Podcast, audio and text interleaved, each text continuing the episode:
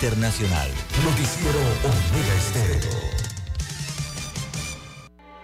Omega Estéreo, la radio sin A continuación, los titulares, con los hechos que son noticias hoy.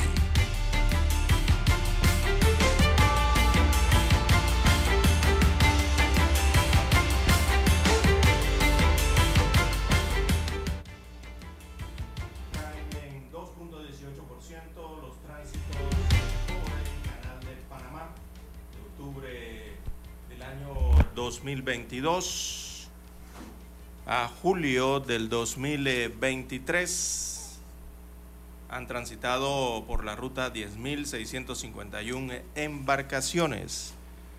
Así que la disminución de las lluvias, eh, la sequía, eh, fenómenos como el niño están eh, impactando el canal de Panamá. También para hoy, amigos oyentes, eh, tenemos el dengue, una enfermedad que se mantiene en la región. Peritos de la DIJ explica cómo se movieron 80 millones de dólares a través eh, de Blue Apple. Tuneladora para la línea 3 del Metro de Panamá debe llegar eh, a mediados eh, de septiembre al país para iniciar los trabajos soterrados que unirán entonces la provincia de Panamá con la provincia de Panamá Oeste a través de un túnel para el monorriel. En otros títulos, eh, para la mañana de hoy, amigos oyentes, bueno, restricciones al tránsito en el canal de Panamá seguirán un año más. Esto por la escasez de agua en los lagos. También tenemos eh, para hoy, amigos oyentes, el subsidio electoral eh, representa un desembolso de 109 millones de dólares, eh, según las cifras del Tribunal Electoral. En otros titulares eh, para hoy, Capitán tiene ocho días eh, desaparecido en el Golfo de Chiriquí. También, amigos oyentes, atención Panamá Oeste, el próximo lunes 28 eh, de agosto, la planta potabilizadora Jaime Díaz Quintero estará fuera de operaciones todo el día por mantenimiento preventivo, así que a tomar las medidas. La ola de violencia no se detiene en el país, ahora se registra un caso de sicariato en la provincia de Los Santos, allá de varios impactos eh, de bala eh, se registraron entonces en un hecho en la playa. A nivel internacional, eh, amigos oyentes, eh, tenemos para la mañana de hoy Ecuador, el Consejo Electoral aprueba repetir comicios generales en el exterior, esto por falta, por fallas, perdón, en el voto telemático en ese país. También una serie de tornados tocan tierra en el estado de Michigan y dejan al menos cinco muertos. Los vientos superaron los 201 kilómetros por hora en este estado de los Estados Unidos de América. También tenemos para hoy, amigos oyentes, que la Organización Mundial de la Salud asegura que el vertido de aguas de Fukushima respeta las normas internacionales de seguridad. Y en los Estados Unidos, eh, bueno, Joe Biden, presidente actual norteamericano, toma con humor la foto policial de Trump tras ser arrestado en Georgia. Es un tipo guapo, le dijo Biden a Trump. Bien, amigos oyentes, estas y otras informaciones eh, durante las dos horas eh, del noticiero Omega Estéreo. Estos fueron nuestros titulares de hoy. En breve regresamos. telefónicas. La casa del teléfono es tu mejor opción. Te asesoramos y ofrecemos buena atención. Experiencia trabajando para ti. La casa del teléfono, ubicados en Ya Brasil. casa, la casa del teléfono, líder de telecomunicaciones, la casa del teléfono, distribuidores de Panasonic, ven a visitarnos, la casa del teléfono. 229-0465, lcdtcorp.com, distribuidor autorizado Panasonic. Para los que están enamorados. Hoy corté una flor. Y llovía, llovía. Esperando a mi amor. Para los despechados. Se deja de querer, pero no se olvida. Para los que han dejado. Tú con él. Para aquellos que se aman eternamente.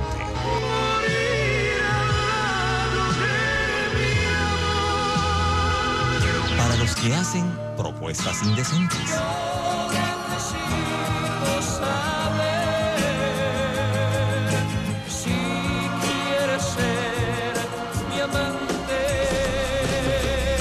Clásicos. Clásicos del sábado. Del sábado. Clásicos del sábado. Todos los sábados por Omega Estéreo 107.3, la radio. Sin fronteras. Noticiero Omega Estéreo.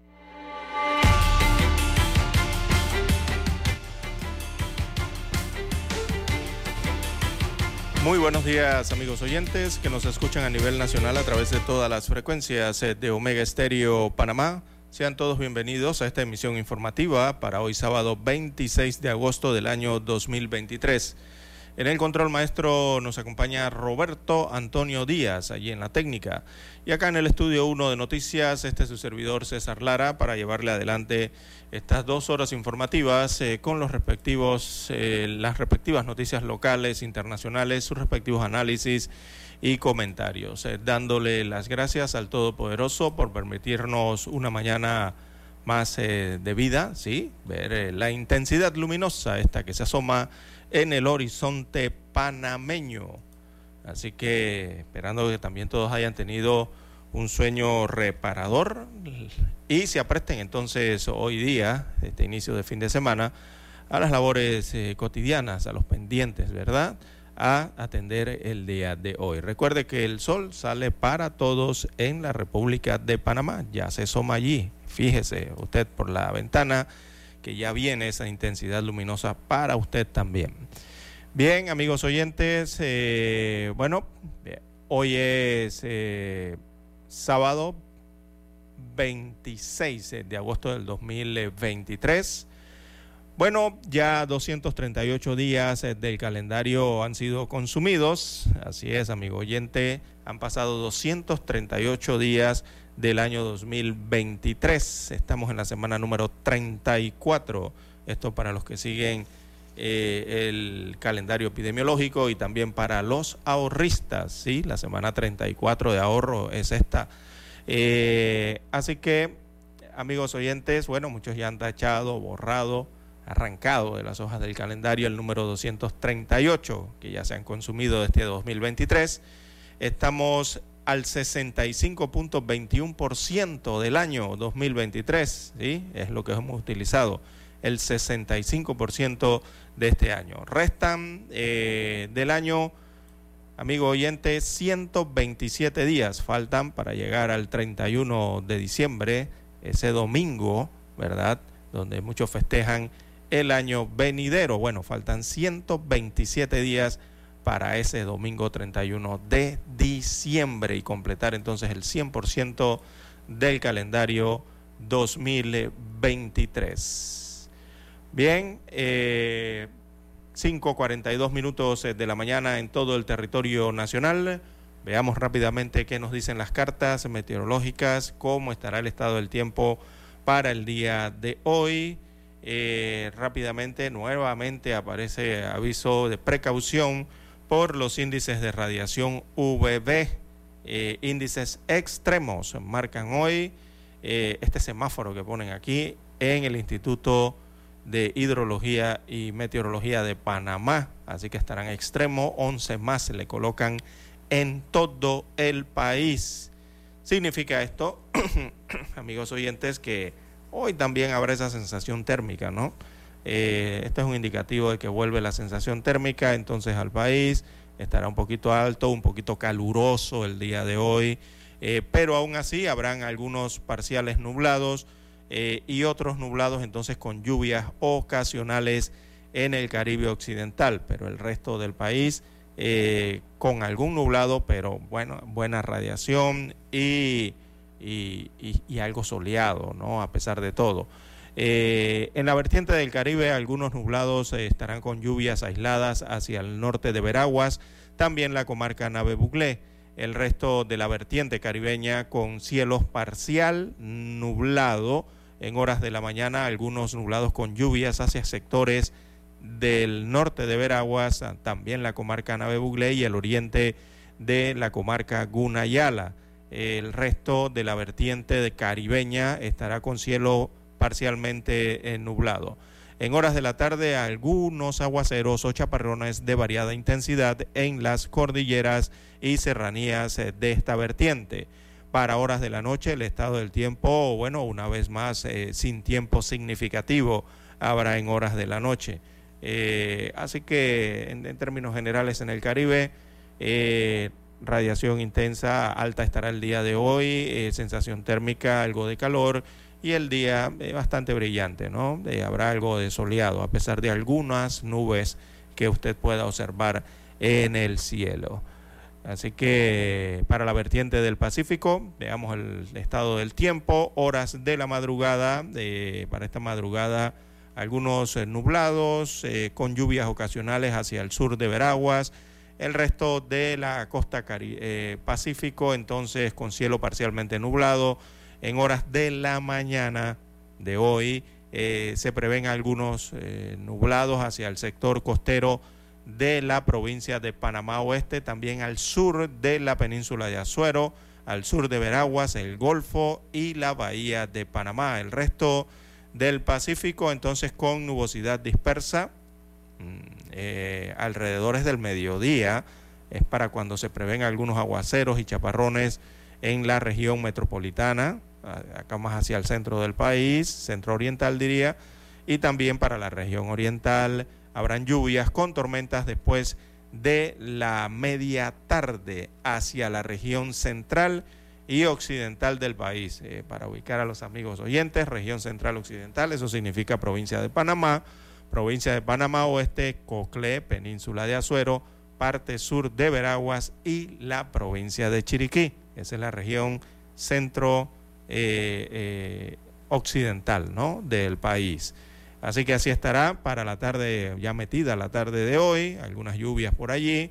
en horas de la noche, entonces, mm, bueno, no marca, no marca ningún tiempo significativo eh, el eh, pronóstico para el día de hoy nocturno en la vertiente del Pacífico. Así que así estará eh, el estado del tiempo tanto para el Caribe como para el Pacífico el día de hoy. siguen los vientos nor-noroeste, son vientos que extraen algo de humedad, por eso a esos aguaceros no ocasionales que caen en algunos puntos de la República. en términos generales, buen clima para el día de hoy, a pesar de esos nubarrones o chaparrones. Así que, bueno, eh, saque la alfombra, ¿verdad? Saque la alfombra si se mojó estos días o, está limpiando en casa. Habrá buen solcito hoy para algo de sol para secar la alfombra. Bien, las 5.47 minutos de la mañana en todo el territorio nacional. Hacemos pausa pendiente a esta hora de la mañana y retornamos con noticias de carácter general. Noticiero Omega Estéreo. Desde los estudios de Omega Estéreo, establecemos contacto vía satélite con la voz de América. Desde Washington, presentamos el reportaje internacional.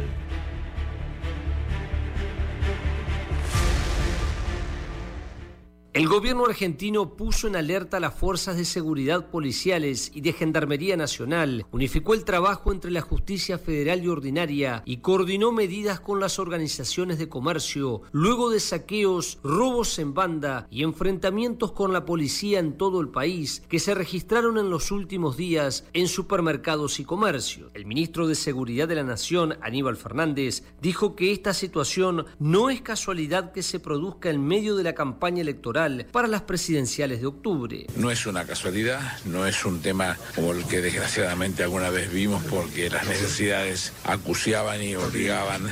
Acá había una vocación de eh, generar alguna suerte de conflicto. Mientras, una de las principales candidatas a la presidencia por la oposición, Patricia Bullrich, señaló que el país está en medio del caos económico y no hay autoridad. Pero claro, la inflación no planificada, el aumento de los precios desmesurado, eh, y el caos que tiene el país, que no tiene presidente, que no tiene autoridades. ¿De Argentina hay un desgobierno? ¿La gente está sola? Los comerciantes bajan las persianas o no trabajan, atienden a través de rejas o hasta se han defendido con armas de fuego ante los delincuentes que atacan. Ya viví otro, otro saqueo, pero igual lo vivís mal porque hoy por hoy está mucho la agresión. No es que te saquean las cosas, es que te golpean. Esto no es hambre lo que está pasando, porque si vos ves los videos de ayer, nadie se llevaba comida, era todo bebida. Entonces, ¿dónde está el hambre? Vos no vas a comer un secarropa o un termotanque como pasaron que se habían llevado.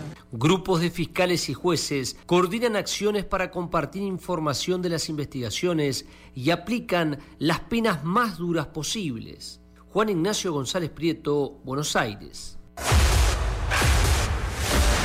Escucharon vía satélite desde Washington el reportaje internacional. Desde el dominante Cerro Azul en los 107.3. 107.3.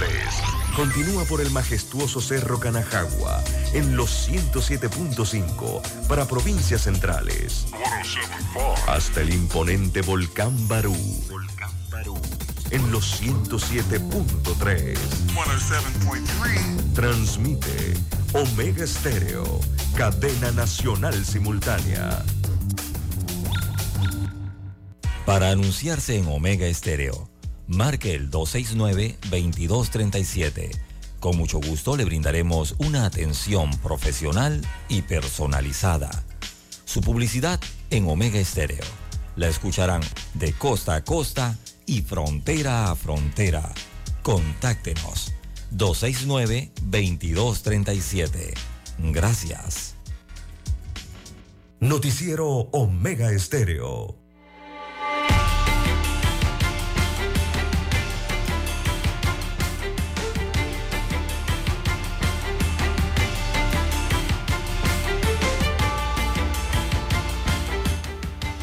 Bien, las 5.50 minutos eh, de la mañana en todo el territorio nacional. Bueno, la ola de violencia y delincuencia no se detiene en el país. Eh, asesinan a un hombre eh, cerca de la playa Monagre, esto en la provincia de Los Santos. Se registró una especie de, bueno, esto viene siendo prácticamente un sicariato allá entonces con arma de fuego. Se registra este hecho en esta playa del Pacífico central de nuestro país. Así que eh, veamos lo que ha ocurrido en esta playa, allá en Los Santos. Una persona eh, fue mm, ultimada de varios disparos la tarde de ayer en la vía que conduce hacia la playa Monagre. Esto queda en el corregimiento de Santana, allá en la provincia de Los Santos. Eh, destaca el informe que llega desde provincias centrales eh, que, bueno, eh, fueron momentos tensos los que se vivieron en Monagre. En el corregimiento de Santa Ana se escucharon varias detonaciones. Los pistoleros escaparon de la escena en dos vehículos. la persona logró sobrevivir al ataque. este sobreviviente fue identificado como Jorge Isaac Samaniego y lastimosamente otra persona falleció en el lugar de los hechos. Eh, según se dio a conocer por parte de las autoridades eh, de la policía. Eh, se han brindado pocos detalles de este hecho, de este homicidio.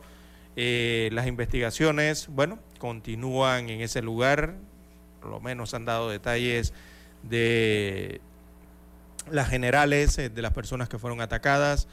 Una de ellas, la persona que fue víctima, o sea, murió en este hecho, según la policía, tenía antecedentes. Allá el Ministerio Público y la Policía Nacional eh, han iniciado entonces esta investigación. Eh, se escucharon varios disparos, según los testigos, aseguran haber eh, visto a sujetos a bordo de dos automóviles salir huyendo del lugar. Así que esto ocurrió aproximadamente eh, a las horas, horas casi a la hora del mediodía, ¿no? Eh, en Playa Monagre, eh, unidades de la Policía Nacional entonces recibieron el reporte y se trasladaron al, de, al lugar en donde dieron con el cuerpo de un hombre, el cual no mantenía signos vitales. según la vestimenta de este hombre, bueno, pareciera que es un trabajador, ¿no? De, de, la construcción o de, o, de obras de infraestructura, según su vestimenta. en el área, entonces, se, habla de otro, había otro ciudadano allí que mantenía eh, heridas eh, por arma de fuego, por lo cual fue trasladado hacia el Hospital Regional de Azuero. Este hospital se llama Anita Moreno, allá en Azuero. Así que testigos identificaron que los, los eh, sospechosos de este hecho se dieron a la fuga, repetimos, en dirección al sector de Santana en dos automóviles, un sedán Kia este, de marca Río y también en una camioneta, ambos eh, de color gris. se confirmaron los fallecimientos según Ricauter de la Espada, este viene siendo el comisionado o jefe de la zona eh, policial eh, en la provincia de Los Santos, este ciudadano mantenía prontuario policivo. Eh, la víctima vestía como, como un trabajador de la construcción y es que en esa zona, recordemos, se mantiene una empresa que está a cargo de un proyecto carretero ¿no? en, la, en Santana, en la provincia de Los Santos. Sin embargo, eh, presuntamente, mm, bueno, se desconoce si trabajaba con esa empresa constructora o en dicha obra constructora. Hasta el momento no se ha confirmado, pero pareciera, todo lo indica que sería de esa forma. Eh, tras el levantamiento entonces del cadáver, el mismo fue trasladado a la morgue eh, para la necropsia. se conoció también desde provincias centrales que el hecho fue identificado, que el herido, perdón, fue identificado, veamos su nombre, como Jorge Isaac Samaniego eh, Gutiérrez, quien eh, mantenía un impacto de bala en el área del el codo. Este ciudadano es oriundo de Tonosí, el herido, pero eh, conocidos entonces indicaron que ya tenía varios meses viviendo eh, alquilado, una vivienda de alquiler, en la entrada de la vía que conduce hacia la playa, esta Monagre. Bueno, la sección de homicidios y de femicidios eh, en la provincia de Los Santos entonces eh, mantienen la investigación, ellos han iniciado esta investigación para dar eh, con los responsables de este hecho delictivo que deja un muerto y también un herido en la playa Monagre de Los Santos, por lo menos en la vía ya hacia la entrada de la playa Monagre hacia Los Santos. Hecho registrado en las últimas 24 eh, horas. Bien, las 5.57 minutos de la mañana en todo el territorio nacional. También eh, en otros hechos eh, que ocurrieron, que han ocurrido durante las últimas horas, se informa de que cae posible vinculado a robo de caja fuerte con 20 mil dólares. Eh, se trata de un ciudadano que fue aprendido en horas de la tarde de ayer por el Senafron, por el Servicio Nacional de Fronteras, en la Unión, eh, en el distrito de Río Sereno. Esto en la provincia de Chiriquí. Eh, no, esto es el sector de Río Sereno, no puede ser un distrito, en la provincia de Chiriquí. Eh, destaca hoy, esto lo estoy extrayendo del diario Crítica, eh, bien, esta detención entonces se registra por presuntamente estar vinculado al robo de una caja fuerte con más de 20 mil dólares de un local comercial.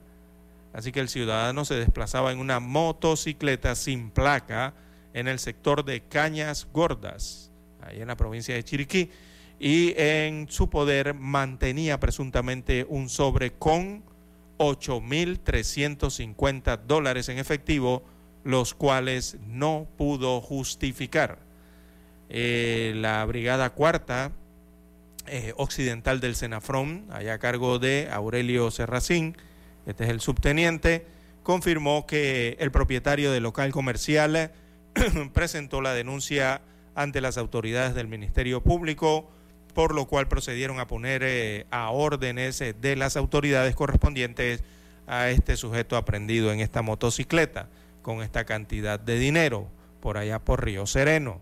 Así que se espera entonces que en las próximas horas el ciudadano aprendido sea eh, presentado ante un juez de garantías quien eh, tomará entonces las acciones, es decir, se legalizará entonces la aprehensión, el proceso de formulación de cargos y dictaminará entonces medidas eh, cautelares dependiendo del caso, ¿no? Cuáles sean las más acordes para este delito, si en tal caso lo es comprobado. Bien, eh, es lo que ha ocurrido entonces en las últimas horas de relieve en los casos delictivos sucesos y algunos violentos en la República de Panamá. Han ocurrido principalmente hacia el interior del país. Bien, amigos oyentes, tenemos que hacer la pausa a esta hora de la mañana. Escuchemos las notas del himno nacional.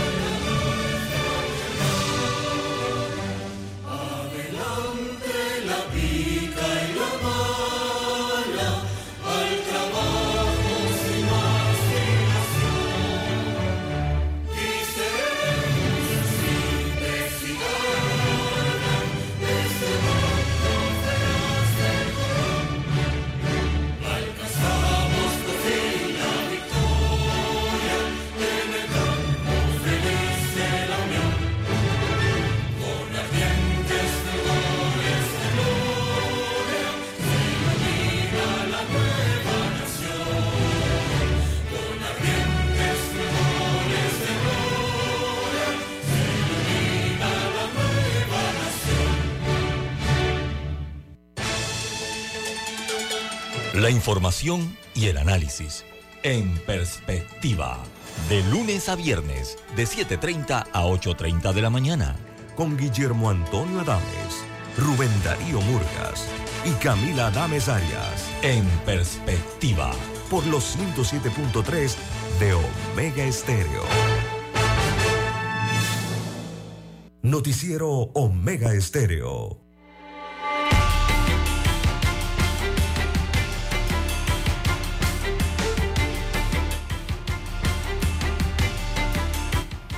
Bien, amigos oyentes, las 6.3, 6.3 minutos eh, de la mañana en todo el territorio nacional.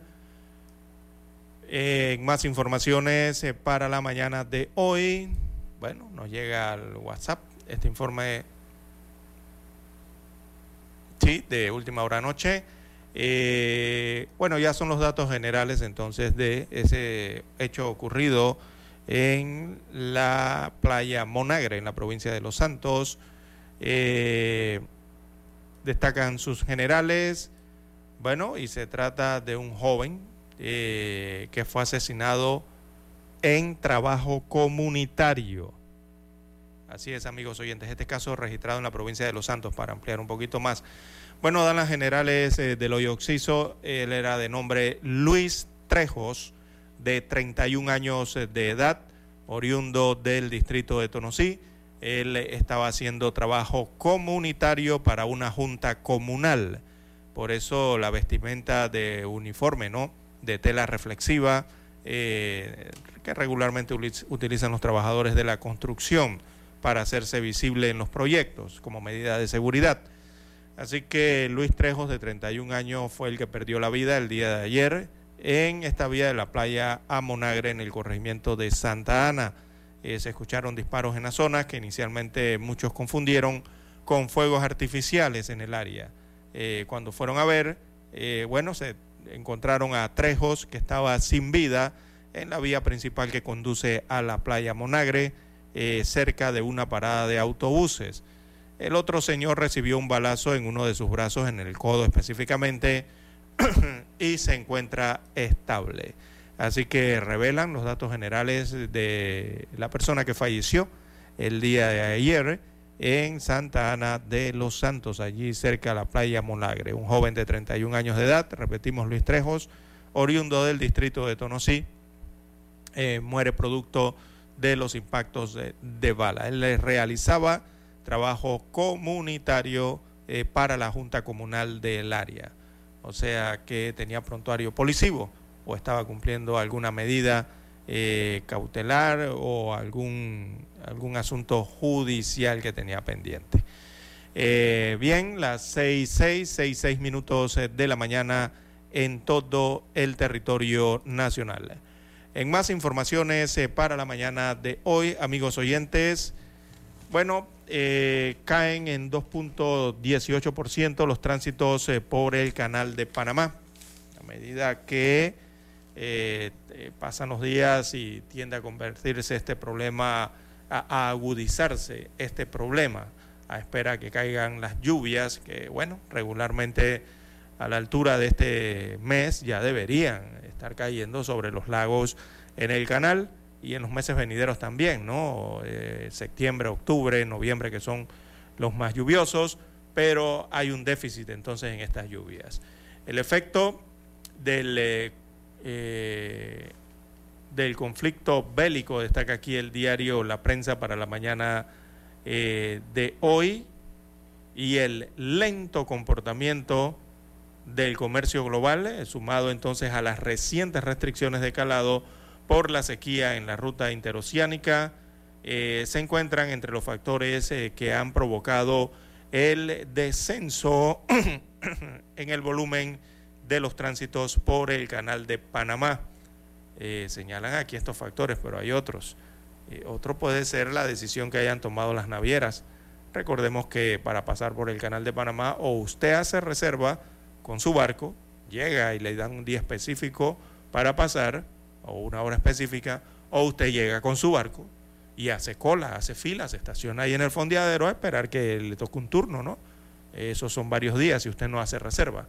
Eh, y eh, las navieras tienen la opción de hacer eso o si ven que el canal está muy lleno, tiene alguna problemática, eh, tomar la decisión de utilizar otra ruta o otros sistemas para transportar su mercancía. Esa puede ser otra de las opciones o aristas que hay dentro de este problema. las navieras, dice el diario La Prensa, se adaptan a las nuevas medidas de reducción del calado, ¿vio lo que le digo? Y de tránsitos antes, eh, eh, y de tránsito, ¿no? Porque recordemos que antes pasaban 38 embarcaciones en promedio diaria y ahora eso lo han reducido a 32, eh, lo que conlleva entonces desviar la carga y analizar su impacto en las cadenas de suministro, ¿sí? Evidentemente eso es lo que va a ocurrir. Y lo que va a ocurrir es que, querrámoslo o no, eh, esto va a encarecer eh, los servicios y los productos o las materias primas, ¿verdad?, que utilizan eh, los consumidores a nivel mundial, no simplemente aquí en Panamá, a nivel mundial, y también las industrias, ¿no?, que pasan sus productos por esta vía interoceánica. Todo eso causa retraso, horas que usted esté estacionado sin que el barco se mueva, eh, días que pasen o, tenga que tomar otra ruta más larga. Eh, todo eso suma costos eh, a la operación de llevar un producto de un punto A a un punto B. Así que todo eso se va transfiriendo, amigo oyente. Ya el contenedor, cuando usted lo va a retirar, no va a tener el mismo costo. Siempre le agregan algunas otras tasas por eh, mayor tiempo de viaje, no sé, en el canal ocurrió algo, le subieron las tarifas, algo por el estilo, y todo eso aumenta entonces en el producto. Al final el consumidor lo que verá en las estanterías es eh, un alza en el producto. Ya así se dio en medio de pandemia, recordemos, por la problemática que existía en los puertos en Asia, que los contenedores no salían porque, bueno, declaraban eh, al puerto entero eh, por COVID-19 y no se movían los contenedores. Bueno, todo eso aumentaba esta situación. Igual ocurrió, recordemos, eh, para un poco de marco de referencia a los oyentes, cuando precisamente una embarcación con bandera panameña, recordarán, quedó atravesada, atracada en el canal de Suez por varios días, varias semanas, le tomó esto más de una semana. Y bueno, obstruyó el canal y los barcos no podían pasar por más de una semana. Todo eso encareció los productos. Eh, igual, situación B, parecida a lo del canal de Suez, aunque no hay ningún barco atravesado, el canal está abierto, el nuestro está abierto, eh, de cierta forma impacta ¿no? estas situaciones. Eh, así que Merckx sigue de cerca, entonces, según el diario La Estrella de, la Prensa, perdón, lo que está aconteciendo en el canal de Panamá, eh, a estos ajustes de calado y eh, los esfuerzos entonces eh, para mitigar para mitigar los bajos niveles de agua anunciados por el canal de Panamá. Esto en el lago Gatún principalmente, ¿no?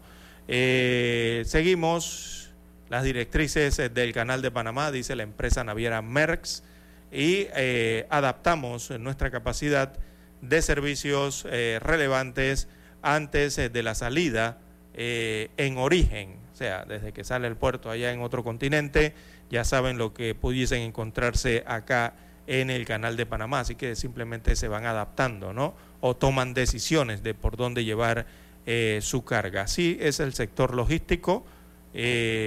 también acá en Panamá, precisamente este sector pide habilitar de forma expedita un canal seco. Mire usted, eh, quitando entonces eh, restricciones y eh, agilizando los tránsitos al transporte terrestre en este caso, además de indicar que tiene, que hace falta, que hace falta más capacidad para atender el transbordo por tierra de los puertos panameños. Dice MERS que necesitamos el respaldo del gobierno. Bueno, esto es como la Cámara Marítima, ¿sí? este es el sector logístico. Eh, necesitamos el respaldo del gobierno para fortalecer el canal, pero el canal seco, no el canal de Panamá, el canal seco, eh, dijo eh, Gira Poiser, ella es presidente de la Cámara Marítima. Bueno, así está la situación, entonces de octubre del año 2022 a julio del 2023 eh, han transitado por la ruta interoceánica 10.651 embarcaciones eh, y están pidiendo agilizar lo que es el tránsito terrestre, o sea, que los barcos paren en los, bar en los, en los puertos. ¿Qué significa eso del canal seco? Que los barcos paren en los puertos del Caribe o acá en el Pacífico. Parte de la carga entonces eh, sea transportada por camiones a través de, no sé, la autopista acá, Panamá-Colón o la carretera, eh, eh, la carretera transísmica eh, la Simón Bolívar, en este caso hasta Colón, allá nuevamente en el puerto vuelven a subirle los contenedores y el barco continúa, sea hacia el Caribe o sea la forma inversa acá en el Pacífico, ¿no? Eh, pero eso incluye costos adicionales eh, o lo llevan a través del ferrocarril transísmico. Esto para, primero que nada, aliviar el peso del barco, para poder que pase por el canal de Panamá, ya que hay restricción de calado, si mal no recuerdo está en 44 pies para los barcos, el calado.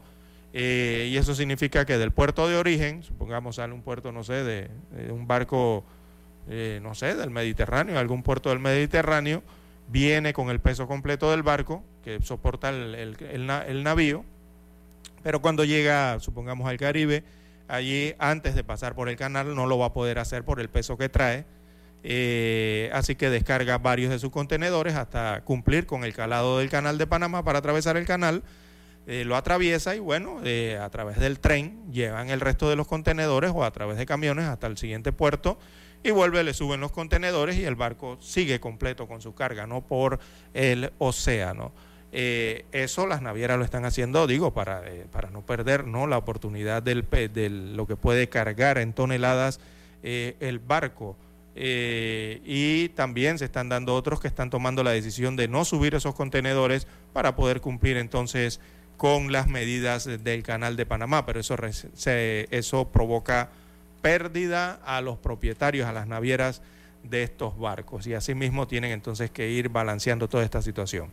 Eh, eh, la alarma, hay una alerta máxima, hay que decirlo en el canal de Panamá, no hay que tener temor a esto, la gente piensa que es que mm, uno los está eh, asustando, no, no, no, no, esta es una alerta máxima, ya esto se ha registrado anteriormente en el canal de Panamá, parece ser cíclico a través de las décadas, cada cuatro, cada sí, cuatro o cinco años se presenta un año allí eh, que no hay lluvias, eh, que las lluvias se eh, aminoran, disminuyen y llevan entonces a estos calados tan bajos, primero la altura de los de los de los embalses o los lagos, ¿no? del nivel del agua y segundo obliga al canal a bajarle el calado a los barcos hasta esos límites, ¿no? Así que, lastimosamente, bueno, el canal ayer nuevamente volvió a anunciar restricciones en el paso de los buques eh, y estas restricciones advierten es por un año, según lo que han advertido las autoridades del canal de Panamá, por un año completo anuncian la restricción debido a la escasez de agua en los lagos o embalses. Y esto es un problema muy serio, repito, siguen sigue ese imprevisto para este negocio eh, que ya estaba agobiado por la falta de agua acá en Panamá. Recordemos que la vía interoceánica mantendrá entonces por un año estas restricciones para el paso de los buques, medidas que eh, han congestionado, eh, han causado las aglomeraciones en los accesos del Caribe y del Pacífico del Canal de Panamá. Recordemos que por acá pasa el 6% del comercio mundial eh, los barcos del 6% entonces utilizan el canal de Panamá y esto afecta. Ayer Ilia Marota de Espino, su administradora del canal de Panamá, dijo que este, ese periodo permite al cliente saber qué tiene eh, un año para planificar qué es lo que va a hacer. Bueno, lo que dijo es que el cliente sabe ahora eh, que tiene un año de anticipación para planificar qué va a hacer eh, con su negocio, o sea, qué va a hacer con el transporte de la carga.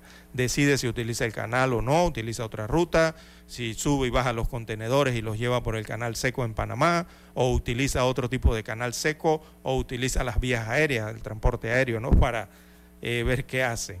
Eh, se eh, les están advirtiendo de las restricciones con tiempo para que tomen decisiones las navieras.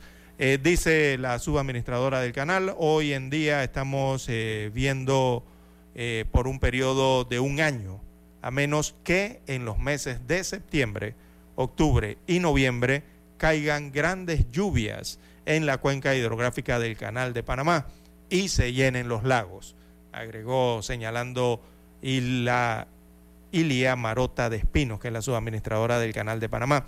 Es que así está la situación, es la situación real.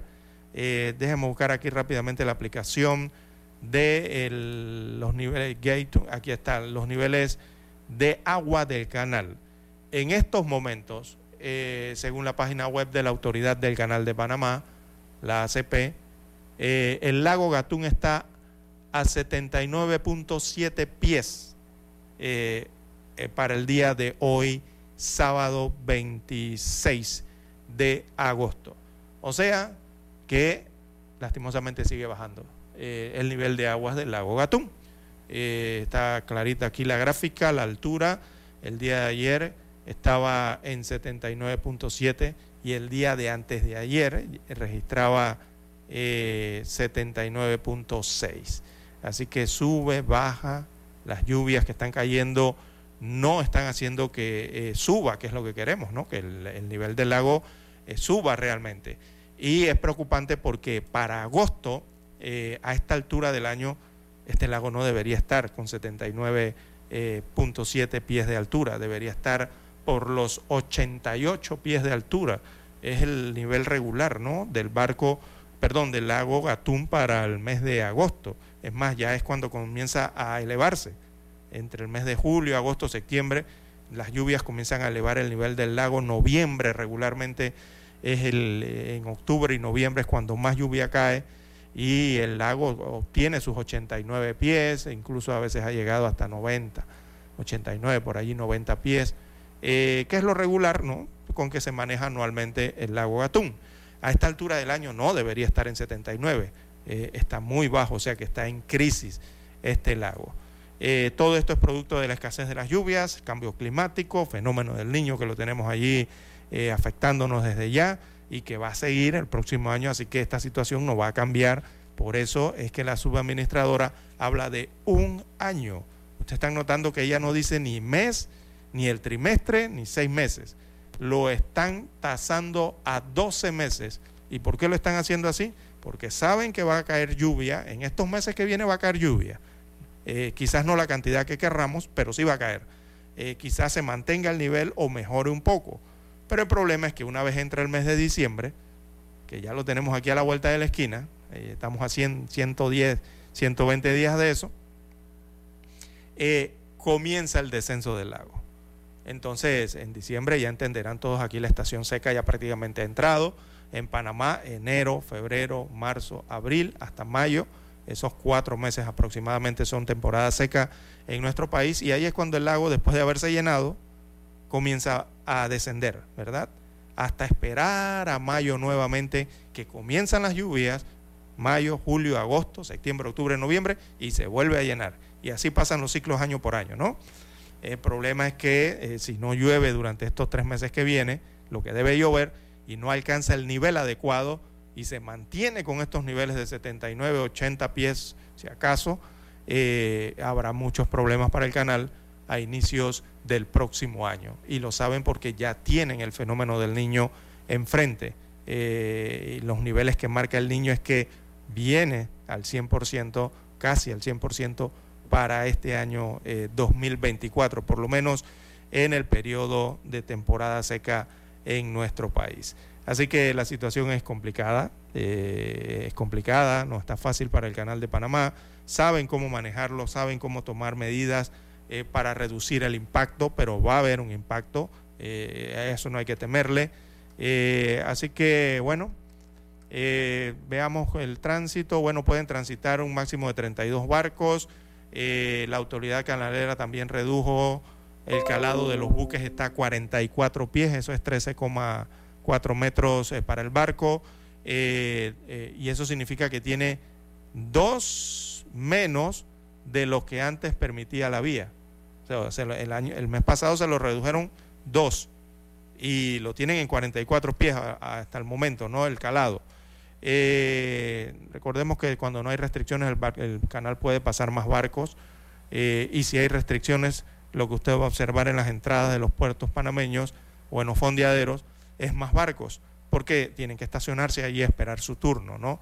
Eh, hay ocasiones en que estas, estos fondeaderos han llegado hasta 160 barcos eh, anclados allí, esperando para pasar el canal de Panamá. No es el monto que habitualmente maneja el canal, el canal maneja sin problemas, eh, maneja fácilmente unos 90 barcos, ¿no? 45 de un lado, 45 del otro estacionados. Pero cuando ese monto sube, eh, esa cantidad sube, entonces ya comienzan las situaciones, ¿no? Para el canal.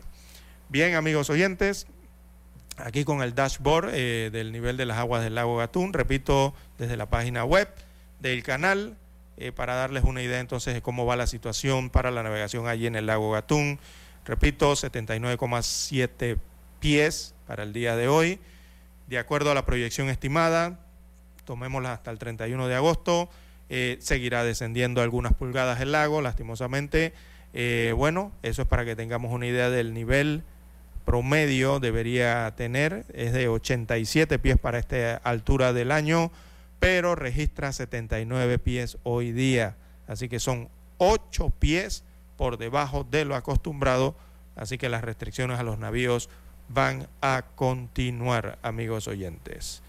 Bueno, eh, es la situación que presenta el lago Atún. Esperemos que caigan lluvias eh, para que mejore eh, este nivel de este embalse. Bien, eh, don Roberto, usted nos indica si hay pausa, si no continuamos. Bueno, hay una pausa comercial y continuamos con más información. Noticiero Omega Estéreo. Desde los estudios de Omega Estéreo, establecemos contacto vía satélite con la voz de América. Desde Washington, presentamos el reportaje internacional.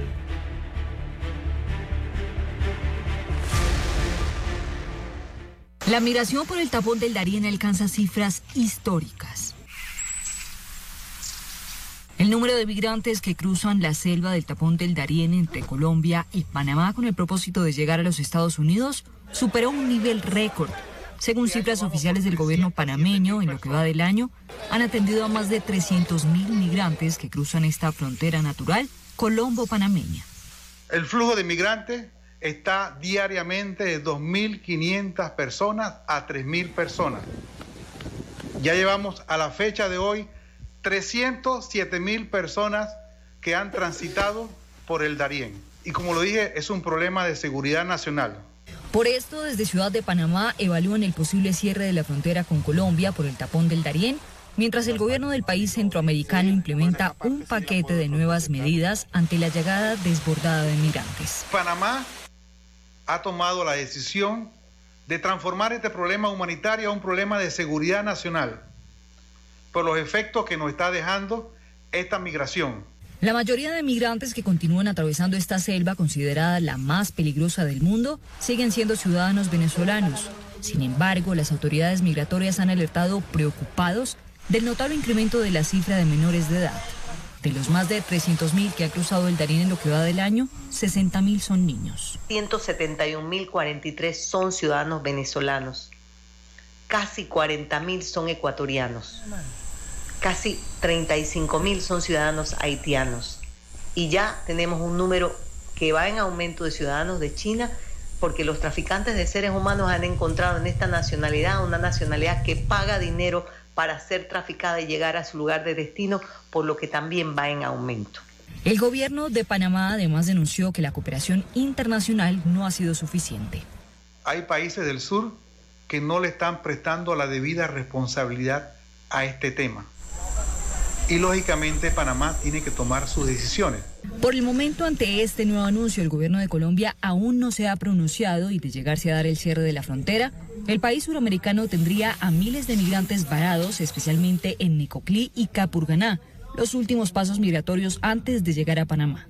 Liz Castrellón, de América, Bogotá, Colombia. Estados Unidos pronto comenzará a entrenar a ucranianos para volar y mantener aviones de combate F-16 en apoyo del esfuerzo internacional para desarrollar y fortalecer las defensas a largo plazo de Ucrania. El anuncio correspondió al general de brigada de la Fuerza Aérea de Estados Unidos, Pat Ryder, quien ofreció más detalles sobre el entrenamiento de pilotos ucranianos en territorio estadounidense, concretamente en la base de la Guardia Nacional Aérea de Morris, en Tucson, el estado de Arizona. Tan pronto como octubre, los pilotos ucranianos aprenderán a manejar los ingeniosos cazabombarderos multiusos F-16 y se espera su llegada a Estados Unidos en septiembre, tiempo durante el cual aprenderán nociones de inglés necesarias para pilotar los aviones. Ryder, el alto funcionario militar, no ofreció cifras, pero sí dijo que serán varios pilotos y decenas de entrenadores. En tanto, otros países aliados europeos como Dinamarca y Países Bajos también se han comprometido al envío de estas aeronaves de fabricación estadounidense y en esta ocasión el proceso de entrenamiento tendrá lugar en Rumanía. Paralelamente, los servicios de inteligencia estadounidense afirman que fue una explosión intencionada la causante del siniestro del avión en el que supuestamente viajaba Yevgeny Prigozhin, el jefe de Wagner, el grupo de mercenarios pro-Rusia. Según determinó una evaluación inicial, Prigozhin fue probablemente el objetivo de ese ataque, mientras desde el Pentágono afirman que la explosión coincide con el largo historial de Putin de intentar silenciar a sus críticos. Sin embargo, el presidente Vladimir Putin compareció con un mensaje de condolencias para la familia de los fallecidos en ese supuesto accidente aéreo y reconoció que el grupo Wagner hizo una contribución significativa a su causa común de luchar contra el régimen neonazi en Ucrania. Por su parte, el presidente ucraniano Volodymyr Zelensky aseguró que todos entienden quién está involucrado, haciendo alusión a que el mandatario ruso estaría detrás de ese fatídico suceso para las 10 personas, incluyendo tripulantes que viajaban a bordo de ese jet privado que esperaba llegar a San Petersburgo desde Moscú. Judith Martín Rodríguez, Voz de América. Escucharon vía satélite desde Washington el reportaje internacional. Desde el dominante Cerro Azul, Omega Estéreo cubre las provincias de Panamá, Colón, Darién, Panamá Oeste y las playas en los 107.3. Continúa desde el majestuoso Cerro Canajagua en los 107.5, cubriendo todas las provincias centrales hasta el imponente volcán Barú en los 107.3 para las provincias de Chiriquí, Bocas del Toro y Veraguas. Omega Estéreo para todo Panamá.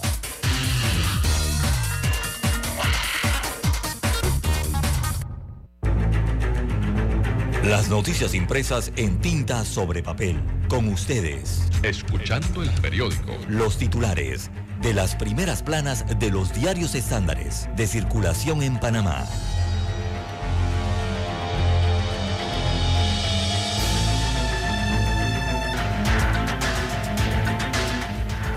Bien, amigos oyentes, el diario La Estrella de Panamá titula para este sábado 26 de agosto del año 2023, empresa china entra en el proyecto del túnel de la línea 3 eh, del metro de Panamá. Así que el consorcio coreano HPH, este es eh, Joint Venture, eh, contratista del Metro de Panamá firmó un acuerdo con la empresa china CRTG para ejecutar la operación de la tuneladora durante la fase de construcción del túnel que forma parte de la línea 3 del metro de Panamá. Ese túnel que unirá entonces el sector de Albrook acá con el sector de eh, Howard, esta área que está por Howard, ¿no? Eh, bien, es lo que destaca hoy la estrella de Panamá con una gráfica de la fotografía captada en Asia, eh, fue tomada en Asia ya en las instalaciones de la empresa coreana eh, que construyó la tuneladora eh, para hacer este proyecto acá en Panamá. Bien, en más títulos del diario La Estrella de Panamá para hoy, bueno, hay un vistazo al origen de la ciudad de Chitré, reportaje en la página 6B. Eh, Chitré nació como distrito siendo parte de la provincia o departamento de Los Santos y fue en su origen una población de indígenas. En el siglo XIX eh, tuvo un gran auge por el acceso desde sus puertos, destaca el día de hoy este reportaje. También para hoy, eh, bueno, está totalmente equivocado, le dice Cortizo a Trump. Esto respecto al tema del canal de Panamá, unas declaraciones que dio recientemente el exmandatario norteamericano. Así que el expresidente Trump está equivocado. El mundo sabe que el canal de Panamá está administrado y bien administrado por los panameños. Fue la respuesta entonces que dio el presidente constitucional de Panamá, Laurentino Cortizo, tras las declaraciones de Trump. En más títulos, eh, para la mañana de hoy del diario La Estrella de Panamá, eh, perito de la DIJ rinde testimonio en el caso Blue Apple, en la audiencia que se sigue. También eh, tenemos en Destino La Estrella, hay un reportaje sobre Barbados, allá en el Caribe, un famoso festival culinario y la conexión aérea con Panamá, destacan acá. también intérprete eh, dice aquí, acercar la medicina a la paciente. Bueno, hay un reportaje en la página 4B que destaca que el Hospital Materno Infantil José Domingo de Ovaldía en Chiriquí utiliza la figura del intérprete para que las embarazadas indígenas entiendan bien las indicaciones médicas. Traductor, ¿no? Lo que utilizan allá en, Chiriquí. También eh, para hoy las promesas eh, de Peñalba para Arraiján. Bueno, hay un reportaje en la Estrella de Panamá. Ella se llama Stephanie Peñalba, es candidata a la alcaldía de Arraiján. Esto por la libre postulación. Y eh, en este reportaje en la página 2A, mm, veamos, analiza los problemas que enfrentan los residentes allá en Arraiján, dice que para nosotros es importante crear un distrito próspero y generar empleo para que no tengamos que venir a la ciudad, según dijo Stephanie Peñalba, eh, que esto sería entonces básicamente lo que empujaría desde la alcaldía de Panamá, digo, perdón, de Arraiján, allá en la provincia de Panamá Oeste. Bien, eh, también la fotografía principal del diario La Estrella de Panamá eh, la titulan La cita del cómic en Panamá. Dice que desde ayer y hasta el domingo se realiza la Comic Con en el Panamá Convention Center, que reúne a artistas y fanáticos eh, de la cultura pop con talleres cosplay, también con cómics y con concursos de baile, parte de lo que ocurre o, se va a estar escenificando allí en el centro de convenciones de Amador con eh, el Comic Con en Panamá. Bien, son los títulos eh, del diario La Estrella de Panamá para la mañana de hoy. 530 AM, Noticiero Omega Estéreo, presenta los hechos nacionales e internacionales más relevantes del día. La mejor franja informativa matutina está en los 107.3 FM de Omega Estéreo, cadena nacional. Bien, amigos oyentes, el diario La Prensa titula para la mañana de hoy, eh, caen en 2.18% los tránsitos por el canal de Panamá. Así que de octubre del 2022 a julio del 2022 han transitado por eh, la ruta 10.651 embarcaciones. Se hace un análisis completo entonces en la página 1B de la situación que enfrenta el transporte eh, y las navieras eh, producto de la reducción o la disminución de las lluvias y la disminución del calado en el canal de Panamá para estos meses. Bien, en otros títulos eh, del diario La Prensa para hoy, el subsidio electoral representa un desembolso de 109 millones de dólares.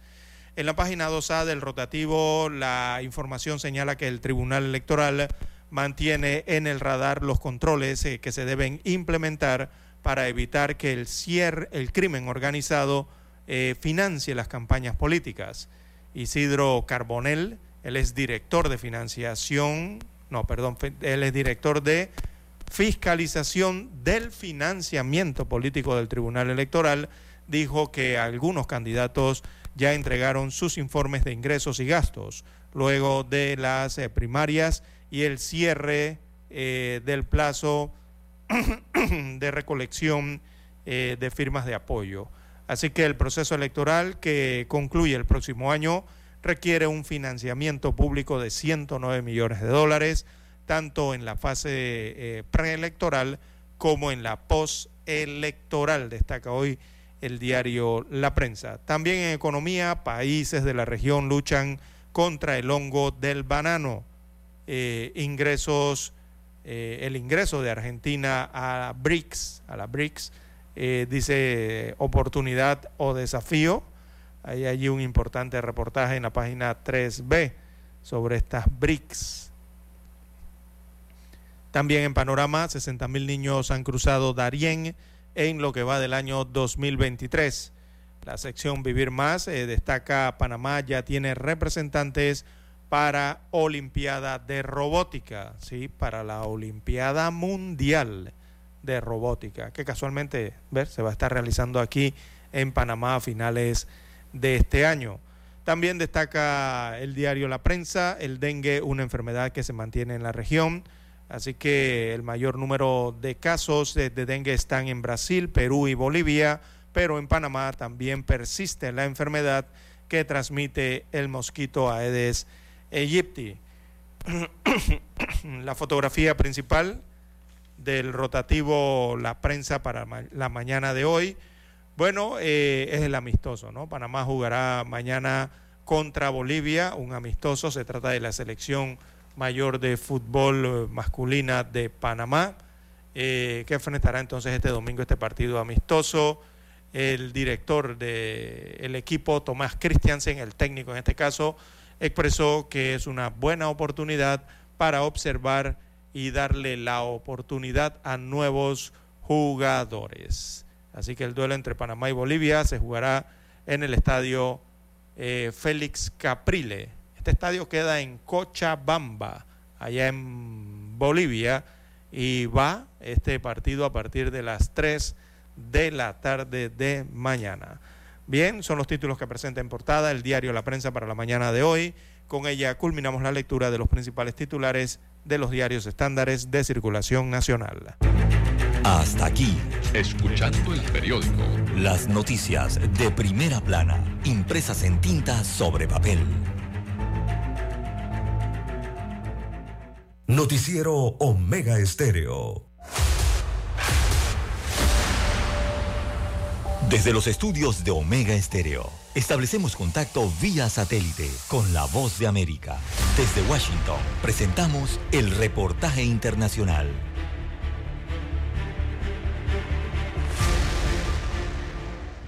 A un año del inicio de la llegada de inmigrantes a Nueva York, la gobernadora Kathy Hochul reiteró su pedido al gobierno del presidente Joe Biden para adoptar órdenes ejecutivas y ayudar a su estado a absorber una oleada de inmigrantes internacionales que han agotado los recursos y llenado los refugios para personas sin hogar. En un discurso que pronunció el jueves, la gobernadora Hochul confirmó esa gestión que tiene como objetivo evitar un empeoramiento de la crisis. Envié una carta a la administración Biden solicitando formalmente que se tomen acciones ejecutivas para enfrentar la crisis de inmigrantes en Nueva York. Nuestro estado y especialmente la ciudad de Nueva York han soportado este peso por mucho tiempo. En la carta, Hochul pide al mandatario agilizar los permisos de trabajo para los inmigrantes y proporcionar recursos financieros para ayudar a atender a los aproximadamente 100.000 solicitantes de asilo que llegaron al estado en el último año, en su mayoría a la ciudad de Nueva York. La realidad es que hasta ahora nos la hemos arreglado sin un apoyo sustancial de Washington y a pesar de que se trata de una cuestión nacional y de hecho inherentemente federal, dijo Hochul en el discurso que pronunció en Albany. La petición central de la carta de la gobernadora es que el presidente Biden acelere el proceso burocrático de meses de duración mediante el cual los inmigrantes pueden obtener permisos de trabajo y ganar suficiente dinero para no recibir asistencia pública. Por su parte, el alcalde de Nueva York, Eric Adams, también demócrata, ha hecho repetidas veces una exigencia idéntica. Nueva York siempre se ha enorgullecido de su capacidad para absorber oleadas de inmigrantes, pero ha tenido dificultades para manejar a los miles que llegaron durante el año pasado, muchos de ellos en autobuses pagados por el estado de Texas para deshacerse de las personas que ingresan a territorio estadounidense a través de la frontera sur. En tanto, los republicanos critican la lentitud de autoridades demócratas en el estado de Nueva York y David Laska, portavoz del Partido Republicano en Nueva York, preguntó textualmente, ¿la solución de Kathy Hochul después de tantos meses de incomodidad es escribir una carta enérgica a Joe Biden? Vamos, dijo el portavoz, no es nada grave. Yoconda Tapia, Voz de América, Washington. Esta semana Estados Unidos celebró el Día Nacional de la Radio, reconociendo su invención como una forma esencial de comunicación masiva. La invención de la radio se le atribuye a Guglielmo Marconi, sin embargo, se dice que Nikola Tesla fue el primero en demostrar un dispositivo de radio en 1893. Hoy, casi la mitad de los adultos estadounidenses reciben noticias por radio y según estadísticas de la Comisión Federal de Comunicaciones, FCC, a finales del 2012, más de 15.000 estaciones de radio con licencia operaban en los Estados Unidos.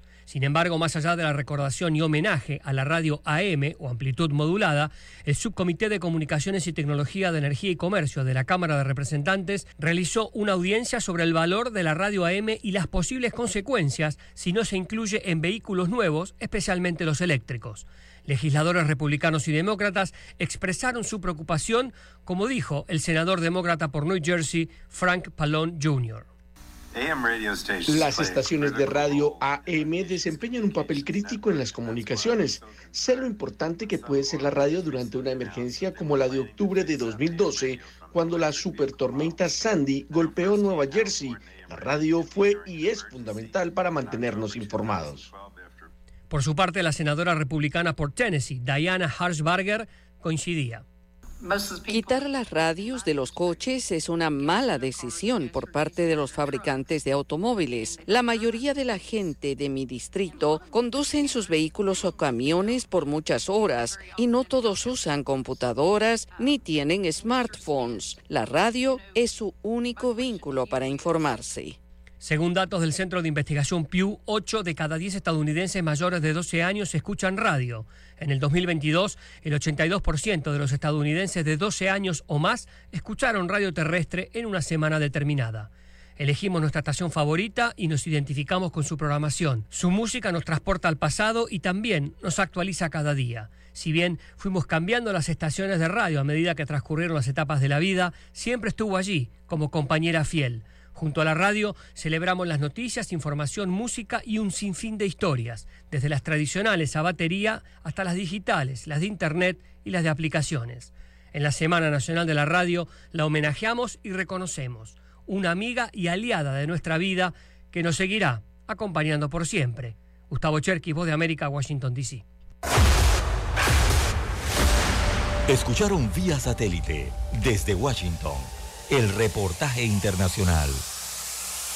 Problemas de tierra, reclamos por accidentes, despidos injustificados, reclamos de herencias, sucesiones, daños y perjuicios. Todo problema legal civil, penal y laboral, consulte al 6614-1445.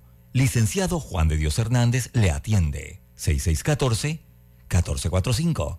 Con atención en Panamá Panamá Este, Panamá Oeste, Colón, Coclé, Santiago, Herrera y Los Santos. Anote y consulte 6614-1445. Noticiero Omega Estéreo.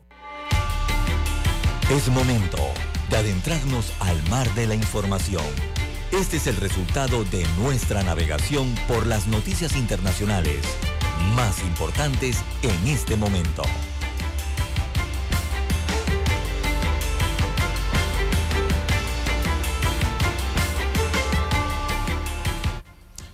Bien, amigos oyentes, las 6:47 minutos de la mañana en la República de Panamá. Bueno, a nivel internacional de relieve eh, tenemos que se han registrado una serie de tornados que tocaron tierra en el estado de Michigan y esto deja al menos cinco muertos.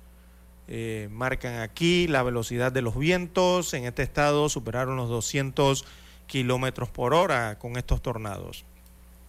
Fueron siete tornados al menos los que lograron tocar tierra allí en Michigan como parte de fuertes tormentas que dejaron al menos cinco muertos y cuyos fuertes vientos eh, derribaron árboles, eh, arrancaron techos y provocaron apagones eh, que afectaron a cientos de miles de usuarios, según dijeron las autoridades norteamericanas. El Servicio Meteorológico Nacional de ese país confirmó que el tornado EF1 con vientos máximos de 201 kilómetros por hora eh, azotó Lansing.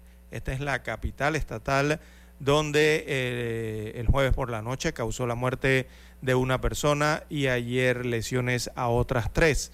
El portavoz del Departamento de Policía de Lansing, eh, Jordan Golkis, dijo que una mujer de 84 años murió después de que un árbol cayó sobre su casa.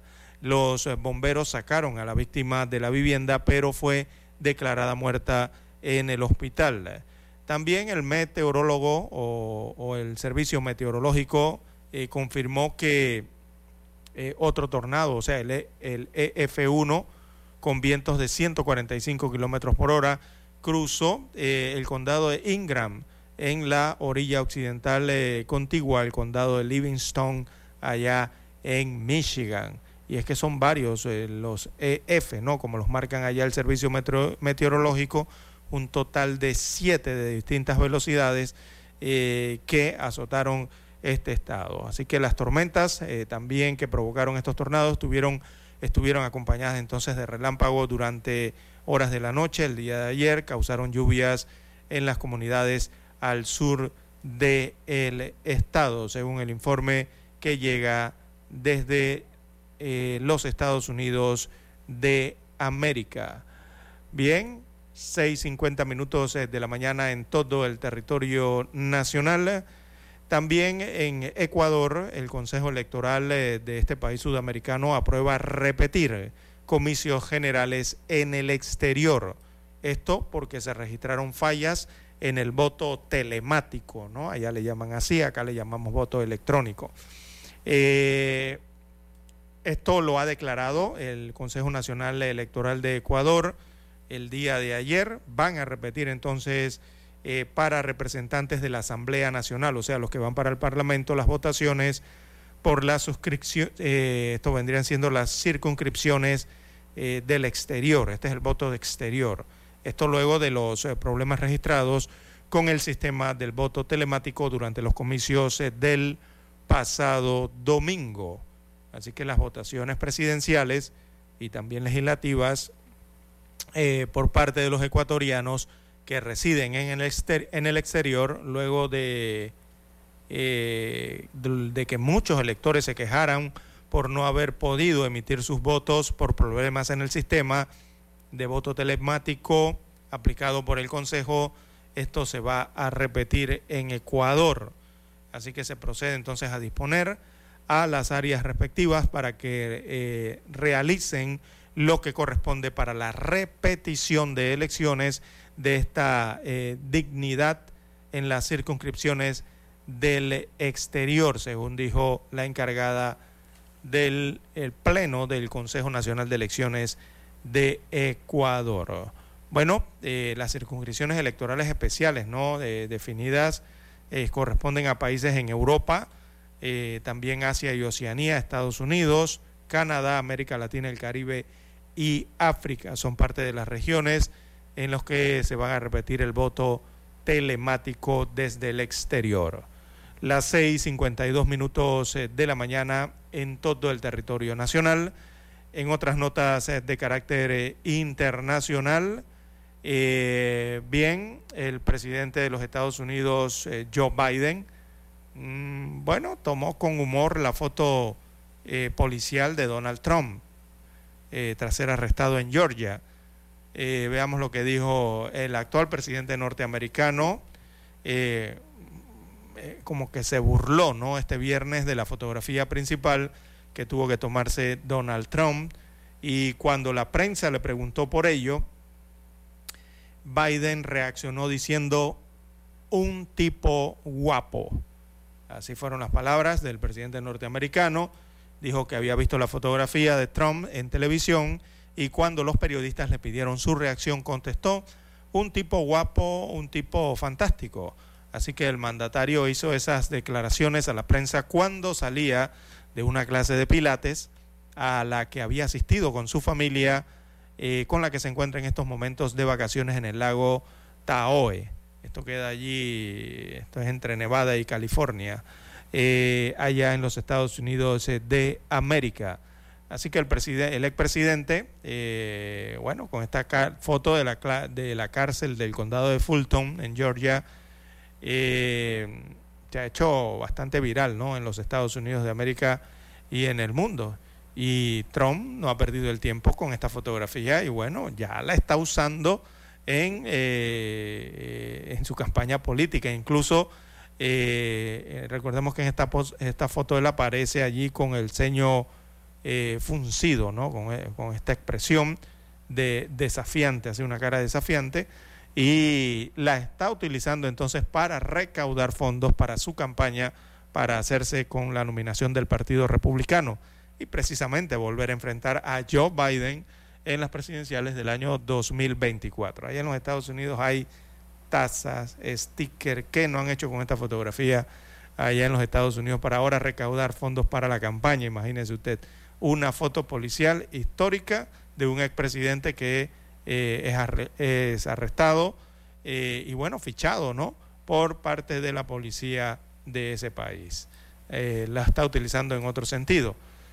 Donald Trump, que se suma entonces a la galería de otros, de otros personajes, digamos, famosos con fotos policiales tomadas tras sus arrestos.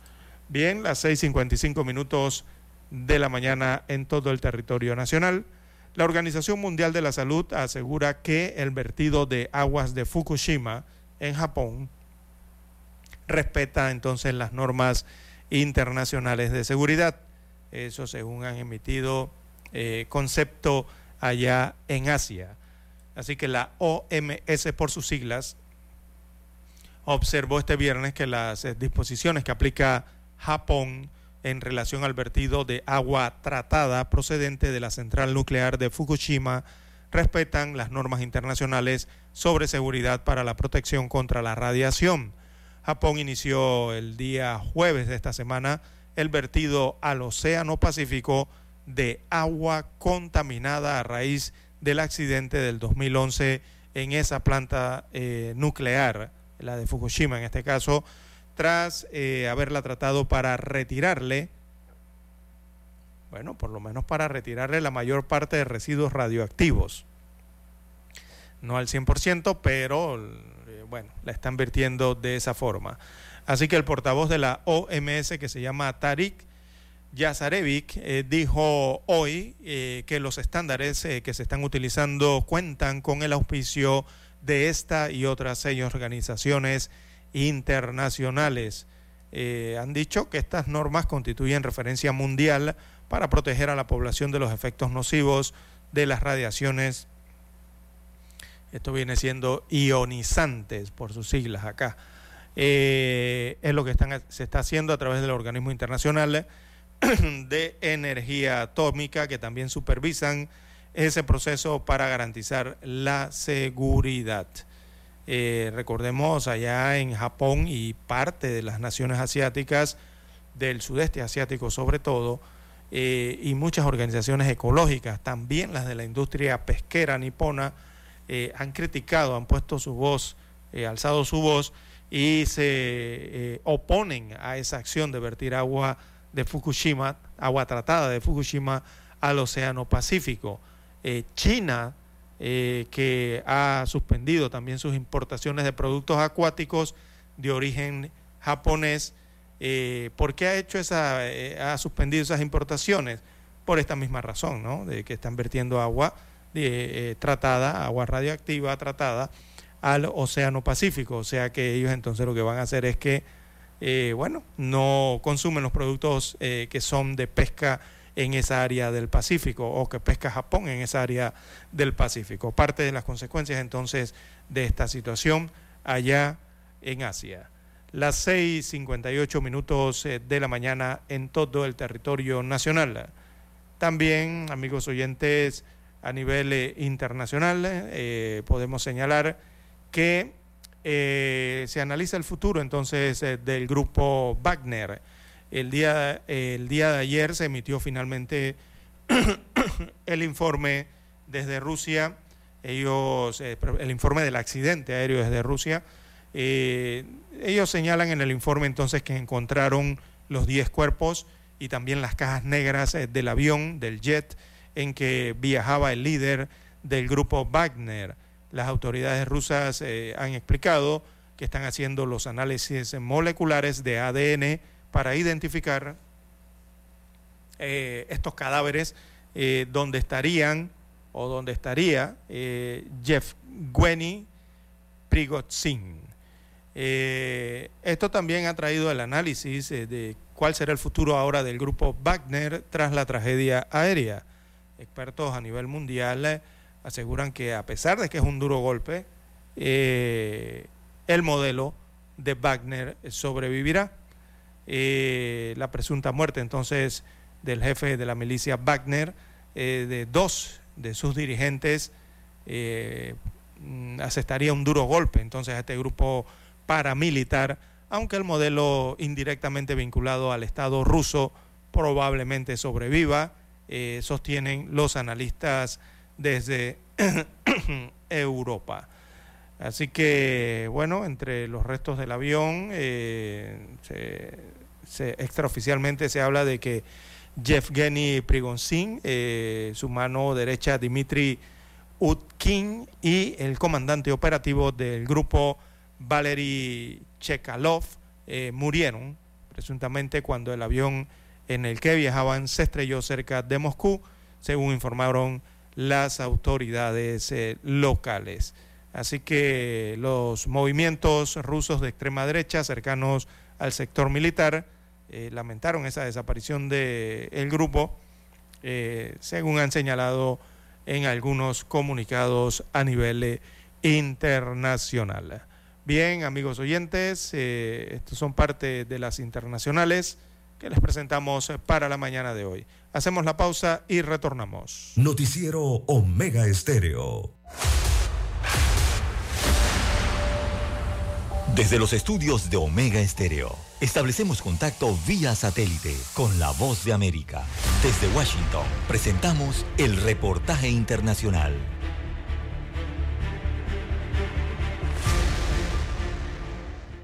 El expresidente Donald Trump fue puesto en libertad luego de pagar fianza y ser procesado en la cárcel de Fulton, en Georgia, por supuestamente interferir en las elecciones de 2020.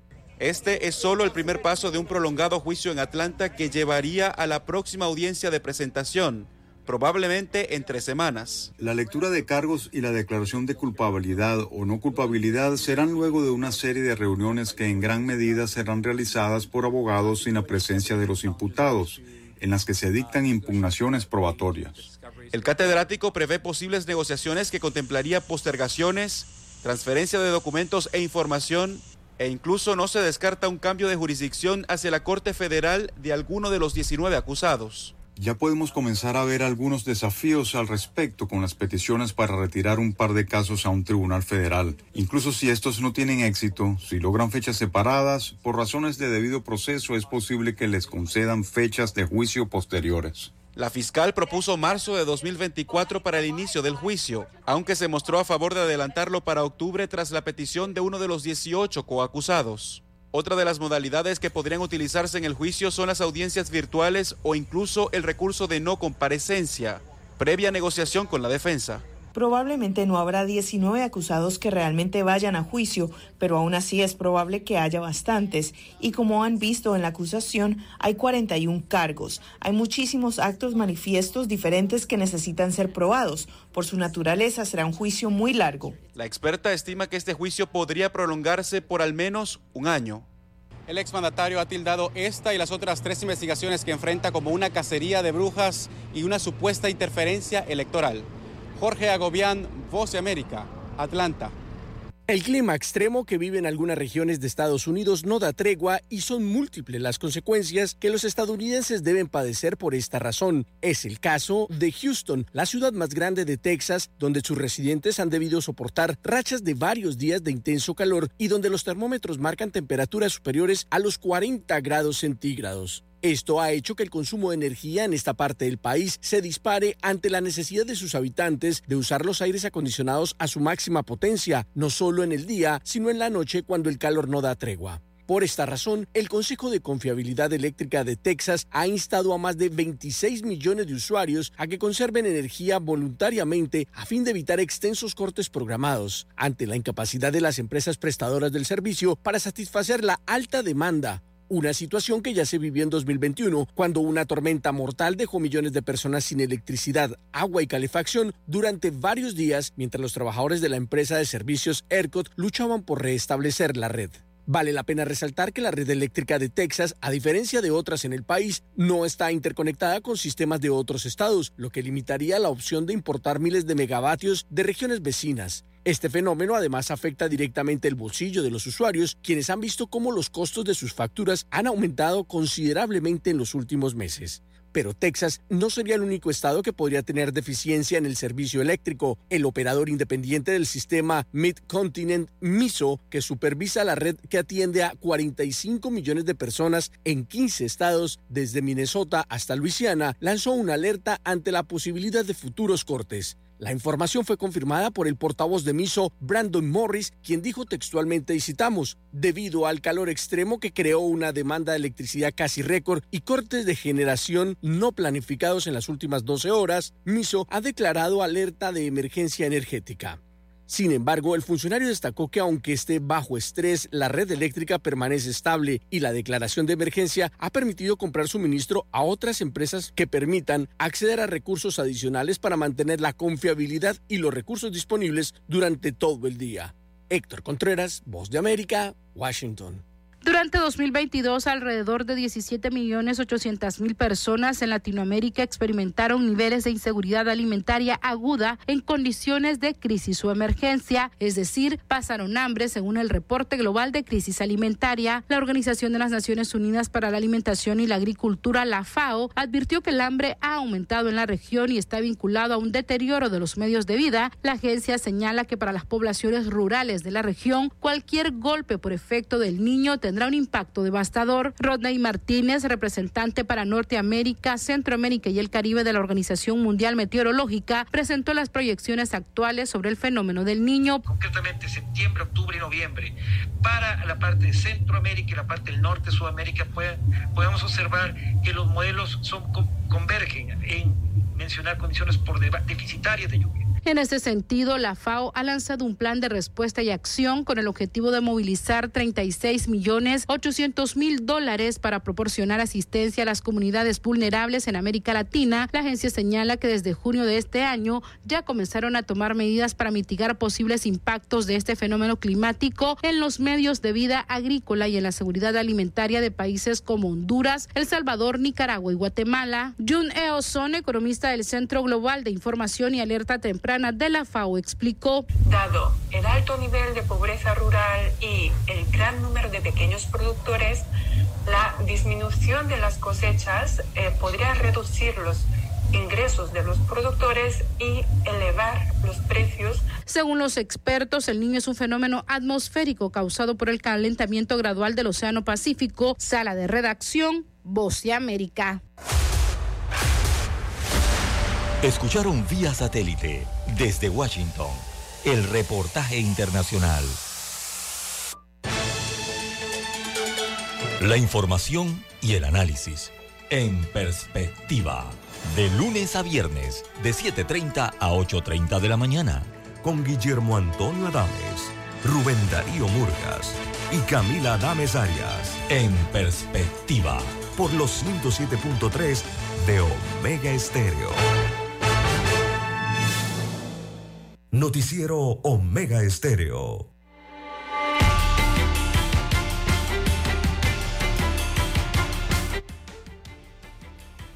Bien, amigos oyentes, en más informaciones eh, para la mañana de hoy, bueno, en la provincia de Chiriquí hay un capitán de una embarcación que tiene ocho días, nueve ya, nueve días de desaparecido en el Golfo de Chiriquí.